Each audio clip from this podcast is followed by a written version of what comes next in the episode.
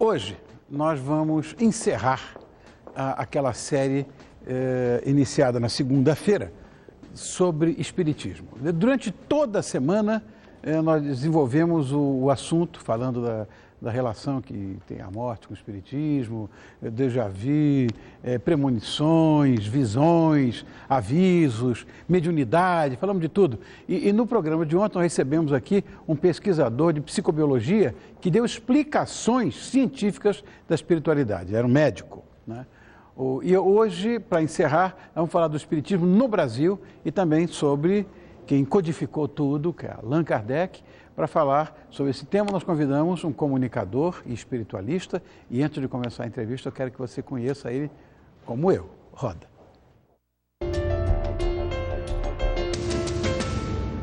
Eu sou Wagner Borges, eu tenho 49 anos, sou médium e desde os 15 anos que eu vivencio experiências espirituais, notadamente as chamadas experiências fora do corpo, onde a pessoa temporariamente se vê fora do seu próprio corpo físico durante o sono, acessando o mundo espiritual. E nessas experiências eu tenho visto durante muitos anos espíritos desencarnados, a questão da vida após a morte e toda essa temática espiritual que todas essas áreas espirituais estudam, como o espiritismo, o ocultismo, o yoga e todas essas áreas de informação uh, espiritual. Ao longo do tempo, eu fui vivenciando essas experiências e desenvolvendo a mediunidade nas sessões de desobsessão e com o passar do tempo, eu apreciando diversos fenômenos espirituais, eu comecei a escrever. Hoje eu tenho 11 livros publicados sobre temas espirituais, escrevo para quatro revistas e também faço palestras e cursos dentro dessa temática espiritual, onde eu falo de vida após a morte para as pessoas, sempre de uma forma aberta e bem humana. Aí está. Wagner, obrigado por ter vindo, querido. Olá, Rony, um prazer estar aqui. Meu, meu, não me tire o prazer, vai. Eu que sou telespectador do seu programa quase todas as noites, fico com uma inveja danada das comidas gostosas. Ah, mas você está convidado. Isso aí é, é passível de discussão. E a galera toda ali dos câmeras também, eu vi falando com inveja da comida. obrigado por ter vindo, Wagner. Bom, nós falamos de espiritismo durante a semana inteira. Hoje nós vamos fechar, uh, acho que de, de uma forma bastante bonita, que vamos falar do Espiritismo aqui na nossa terra. Como é que o Espiritismo chegou aqui? No, o Espiritismo ele surgiu originalmente na França, na França nós sabemos. Como é a partir de 1857, tá. com o lançamento do livro dos Espíritos de Allan Kardec. Com o passar do tempo, brasileiros que viajavam para a França, entrando em contato com aquela nova doutrina, começaram a trazer para cá aqueles valores espirituais que o Allan Kardec estava trabalhando e lentamente foram sendo formados grupos ah, espíritas aqui no Brasil, já no século XIX, quando entra a primeira década do século XX, aquilo começa a fermentar de uma tal maneira, ao mesmo ponto que na França começa a diminuir, surge a Primeira Guerra Mundial, não havia condições lá na Europa de fazer nenhum trabalho nisso. Depois, no Brasil, a partir da década de 20, o espiritismo começa a crescer muito com a Federação Espírita Brasileira Entra a Segunda Guerra também na Europa, e a Europa, passando pelas duas guerras, não tinha condições de abraçar um movimento tão bacana, tão fraterno quanto o Espiritismo. Então, de tabela, o Brasil acabou ganhando o coração do Espiritismo, porque talvez pela própria miscigenação cultural do brasileiro, negro, índio, branco, o brasileiro gosta muito de temas espirituais, Rony. Então, se você perguntar é para uma pessoa assim, leiga na rua, qual que é essa doutrina? Ela vai te falar, eu sou católica, só que ela vai na Umbanda, ela vai no Espiritismo, ela é católica nominativa, na maioria Sim. das vezes. Então, o Brasil é um país onde o Espiritismo pôde se propagar e, por curiosidade, se você for na França, hoje o movimento espírita é minúsculo, enquanto que aqui acabou se tornando uma doutrina muito popular. o Espiritismo, diferentemente de outras doutrinas, ele não está aí para competir com ninguém, mas sim para somar posto que o Espiritismo também se baseou muito no Evangelho cristão, e embora haja um pezinho do Espiritismo, e a gente vai falar nisso daqui a pouco, porque o nome Allan Kardec é uma expressão celta, e eu vou contar daqui a pouco onde surgiu esse nome. Na verdade, uh, nessa época, inclusive, uh, de Kardec, na França, a Inglaterra também, de certa forma, se envolveu muito. É. Isso século XIX, mesmo Arthur Conan Doyle, que era um par da, da coroa inglesa, o autor de Sherlock, Sherlock Holmes, Holmes, também eh, conseguiu fazer muitos adeptos aqui no Brasil. Muita gente que, dizer, os avós, inclusive, que me contavam essas histórias, que iam à Inglaterra e voltavam com essa história da... O Arthur Conan Doyle, ele é autor de um grande livro que é publicado aqui no Brasil pela editora Pensamento, que é o livro A História do Espiritismo. O que acontece é que os fenômenos espíritas começaram na América do Norte. Aquilo atravessou ah. o Atlântico, os franceses e ingleses começaram a fazer sessão mediúnica, e aí pessoas como o Allan Kardec, que era um pedagogo, discípulo do Pestalozzi, foram pesquisar e acabaram se encantando com o assunto. O que acontece é que na França, os livros que o Allan Kardec produziu tinham uma concepção ética, moral por detrás dos fenômenos. Ah. Na Inglaterra isso não aconteceu. O espiritismo não teve um organizador lá, então virou um espiritismo mais laico.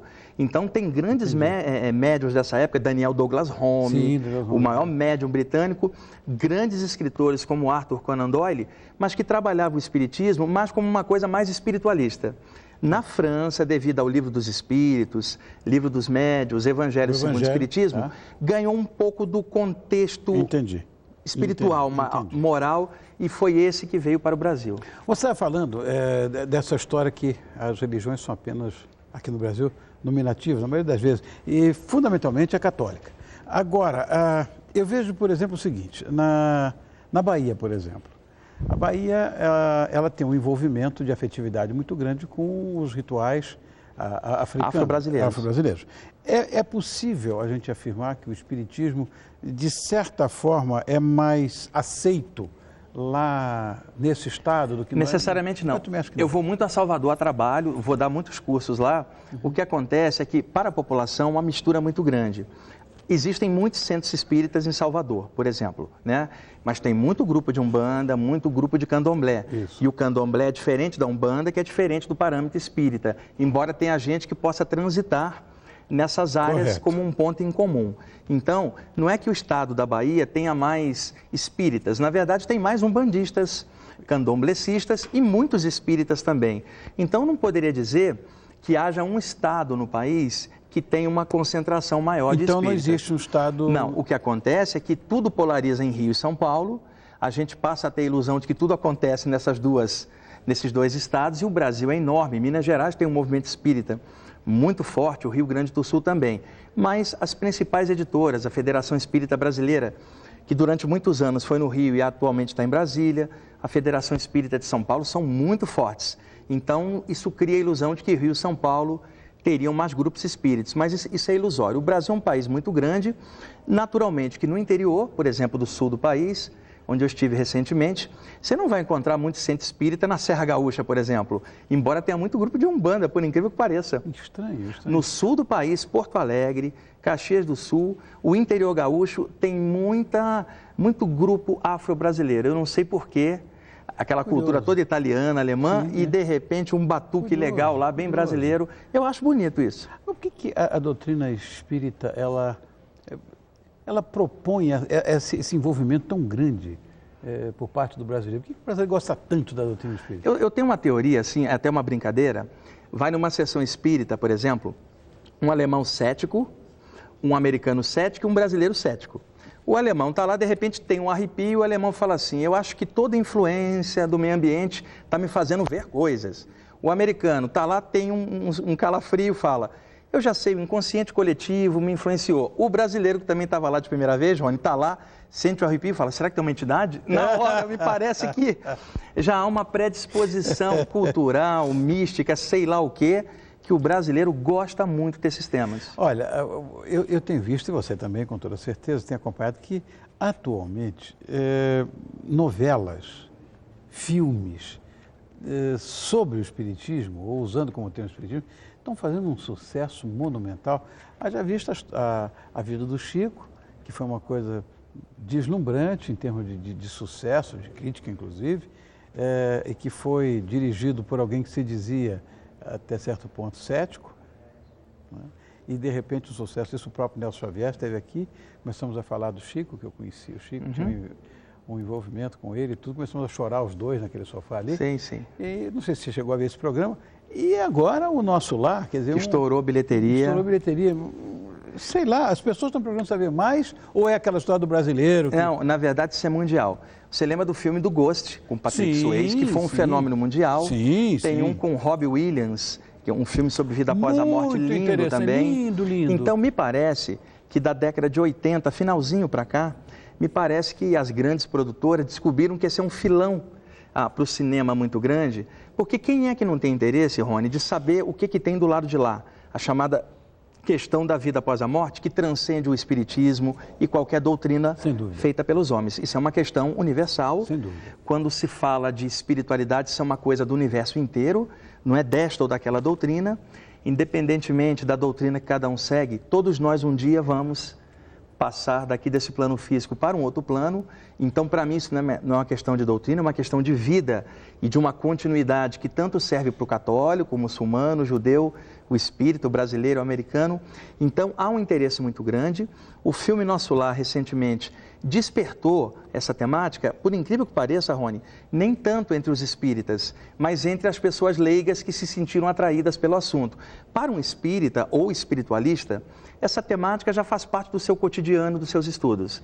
Mas para a população, ver aquilo na tela, a noção de vida após a morte, a noção de que tudo que a gente faz aqui repercute espiritualmente além, de que é preciso a gente ter uma luz interna para atravessar a vida, que viver não é só comer, beber, dormir, copular e um dia morrer sem sentido. Viver é muito mais e viver continua além. E o melhor, isso não é uma doutrina, isso é a vida. E não é necessário que apareça um espírito materializado na nossa frente para a gente reconhecer o que o coração da gente já sentia há um tempão. E eu conheço pessoas que tiveram visões de, de, de parentes desencarnados materializados na frente e continuaram céticas. E conheço pessoas que nunca viram nada, estão cheias de fé e de sabedoria nessa área. E eu, particularmente, devido às experiências fora do corpo que eu tenho desde pequeno, eu vi muitas coisas do lado de lá quando alguém me pergunta, Wagner, você acredita em vida após a morte? Eu falo assim, eu não acredito não, eu tenho certeza, vai você acreditar no que quiser.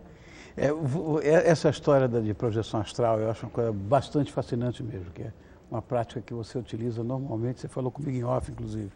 Ah, agora, projeções astrais em, é, colocadas num cantinho, você me prometeu que ia falar de Allan Kardec. Ah, sim. Não falou nada Allan Kardec agora. era discípulo do Pestalozzi, chamava-se Hipólite Rivail. Foi numa sessão... Mas o nome dele? Hipólite Rivail. O nome dele é grandão, eu estou sintetizando. É, Hipólite Rivail. É.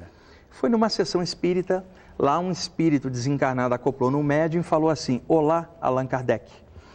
Meu nome não é Allan Kardec? Olha, eu te conheci numa outra vida, você era um sacerdote druida do povo celta e o seu nome era Allan Kardec. É por Allan Kardec que eu vou chamar você e você tem a missão de observar esses fenômenos mediúnicos, organizá-los e criar uma doutrina que fale da espiritualidade para combater esse materialismo europeu que está muito forte e nós vamos intuir a você. Viu Allan Kardec? Ele foi para casa. No dia seguinte, ele vai em outra sessão, acopla o mesmo espírito, fala: Olá, Allan Kardec. E ele acabou se convencendo, como era um pedagogo, conseguiu organizar os fenômenos de uma forma inteligente e bem sábia e adotou o pseudônimo de Allan Kardec que é um nome celta de uma outra vida dele, 2000 a.C., o povo celta na Europa espalhado, principalmente nas ilhas britânicas, a Irlanda, a Escócia, e a tradição do povo celta era de falar de vida após a morte, de receber mensagens de falecidos. Então, me parece que talvez o Allan Kardec tenha sido um médium celta, milhares de anos antes de Cristo, à frente, ali, como um educador francês, ele ganhou a nova missão de trabalhar aquilo novamente dessa feita, organizando e adotou o pseudônimo novamente. Então é legal saber, Allan Kardec é um nome celta. E nasceu aí, Wagner, então, o, o Livro dos Espíritos, a doutrina? O Livro dos Espíritos é um marco mundial, porque pela primeira vez na história da humanidade, um tratado, que é um livro muito grosso, é grosso, vem a público, não de forma esotérica, oculta, mas aberto para qualquer um, falando de reencarnação, karma, vida após a morte, saídas do corpo, que é o capítulo 8 do Livro dos Espíritos, e o que, que o livro dos Espíritos trouxe? Uma abertura que até então não havia. O ocultismo da época é, não produzia livros com essa temática em aberto. O Allan Kardec chega e começa a produzir, tipicamente, abre a janela, levanta o véu e mostra que a espiritualidade, mais do que esotérica ou ocultista, era humana, que as pessoas em aberto tinham o direito de saber de que mais do que pessoas aqui, elas são espíritos encarnados, elas têm passado, têm futuro e não precisa ser iniciada num grupo espiritual para poder aprender isso, porque a própria espiritualidade está dentro da gente que nós somos espíritos. O que eu acho engraçado nessa história é o seguinte: normalmente ah, nós vivemos essas histórias fundamentalistas hoje e que muitas vezes levam o ser humano a fanatismos absolutamente indescritíveis. Em todas as áreas. No Espiritismo, nem tanto.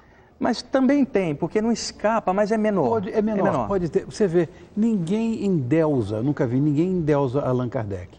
Como se fosse né, um, um, sei lá, um avatar. Exatamente. É. O Allan Kardec é considerado, na verdade, um professor, um grande isso, orientador isso, isso. nesse sentido. Quando se fala avatar, você está falando de um Buda, Jesus, Krishna, e eu falo desses caras, eu me emociono, porque é, eu, como não estou preso, a, meu coração é livre para o amor, eu percebo a coisa do Buda maravilhosa, a coisa do Krishna, a coisa de Jesus. Seguramente. E eu fico assim, é, é muito amor para eu aguentar falar desses caras que são alta qualidade, alto nível. O Allan Kardec não era um desses caras, mas servia a esses caras. Assim como você serve com o seu programa, eu sirvo com o meu trabalho, um bom médico serve curando os outros. Cada um de nós vem com alguma coisa a fazer. O grande pecado das pessoas, Rony, é anular o talento, é não exercer o que ela tem de melhor, porque isso se torna uma energia presa e acaba causando doenças psicossomáticas bem pesadas. Então, todos nós somos avatarzinhos, pequeninas peças dentro de uma imensa engrenagem que é Deus, e nós somos os pedacinhos aqui. Eu não falo isso religiosamente, eu falo isso como ser humano, livre de qualquer pretexto religioso nós somos pequeninas peças dentro de um grande mecanismo que é Deus e os avatares são grandes peças. Aprendi isso com meu pai, exatamente o que você falou, eu aprendi com meu pai que você conhece. Ah, que é um grande espiritualista. É um grande espiritualista, seu pai. E, e essa história uh, me parece também próxima do seguinte: eu acho que todos nós, todos nós, que estamos aqui nesse planeta, temos uma missão a cumprir. E essa missão nos foi dada e ninguém vai poder cumprir essa missão a não ser nós mesmos. Né? Todos nós temos essa indicação. E eu acho que, em síntese, a, o Espiritismo propõe essa história. Só que ele vai além. Você compra o papel aqui, vai para um outro plano, volta para esse, que tudo isso pode ser passivo de discussão mas que nós temos uma missão para cumprir aqui. Temos. E o legal, você está cumprindo a sua aqui, fazendo esse programa muito legal, de, de muito bom gosto. Um dia, Rony, eu vou lado de lá, você vai, todo mundo vai. Aí você faz o programa lá, quando chegar do lado de lá, todo o seu extrafísico. Porque vai continuar você, eu, todo mundo, mas enquanto a gente não for, a gente vai fazendo todo o seu por aqui, passando coisa boa aqui e agora. Obrigado, viu, Wagner? Obrigado, Rony. É uma grande honra estar aqui no seu programa. Minha honra, minha alegria. Esse é o Wagner Borges, também é pesquisador, sensitivo, escritor, conferencista e nunca vi tão articulado.